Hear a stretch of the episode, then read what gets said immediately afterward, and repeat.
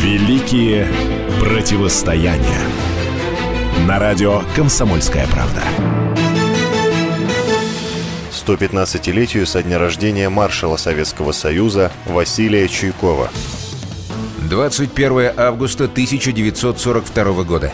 Немецкие войска начали наступление на Сталинград. Гитлер хотел захватить этот город по двум причинам. Он носил имя советского вождя, а также был важным опорным пунктом. После захвата Сталинграда планировалось двигаться на Астрахань и отрезать основные районы СССР от кавказской нефти. Выполнение задачи по взятию Сталинграда фюрер получил гениальному тактику Фридриху Паулюсу. Он отлично проявил себя в польской и французской кампаниях, но при этом не имел опыта командования на поле сражения. Разрабатывать стратегию наступления он предпочитал исключительно в штабных условиях – противостоял Паулюсу командующий 62-й армией Василий Иванович Чуйков. Он, напротив, привык отдавать приказы из самой гущи боя. Василий Чуйков родился в многодетной крестьянской семье. Во время гражданской войны проявил себя грамотным, смелым и расчетливым командиром. Уже в 19 лет командовал полком.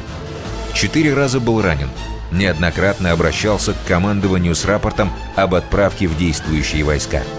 Наконец, в сентябре 1942 года Чуйков получил приказ от Сталина любой ценой отстоять стратегически важный город на Волге. Поначалу Паулюс приказал нанести по Сталинграду артиллерийские и бомбовые удары с использованием авиации. Сдержать немцев на подходах к городу Чуйков не смог – немецкая армия ворвалась в центр Сталинграда и дошла до реки Царицы и железнодорожного вокзала. Затем Паулюс бросил в бой танки. Казалось, город обречен. Но Василий Чуйков сразу понял, что тяжелая бронетехника будет легко уязвимой на улицах разрушенного города. Он применил тактику ближнего боя. Солдаты должны были находиться как можно ближе к врагу, на расстоянии броска гранаты – Таким образом, немцы лишались поддержки своей артиллерии. И еще впервые в истории стали использовать специальные штурмовые группы.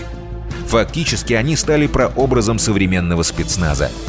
Чуйков мгновенно оценивал ситуацию и вносил нужные коррективы в действия своих воинов.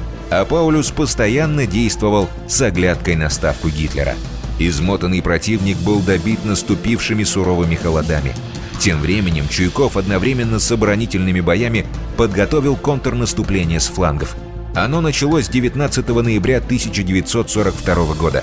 Через пять дней немецкая армия оказалась в кольце. 31 января 43-го Фридрих Паулюс сдался. Великие противостояния.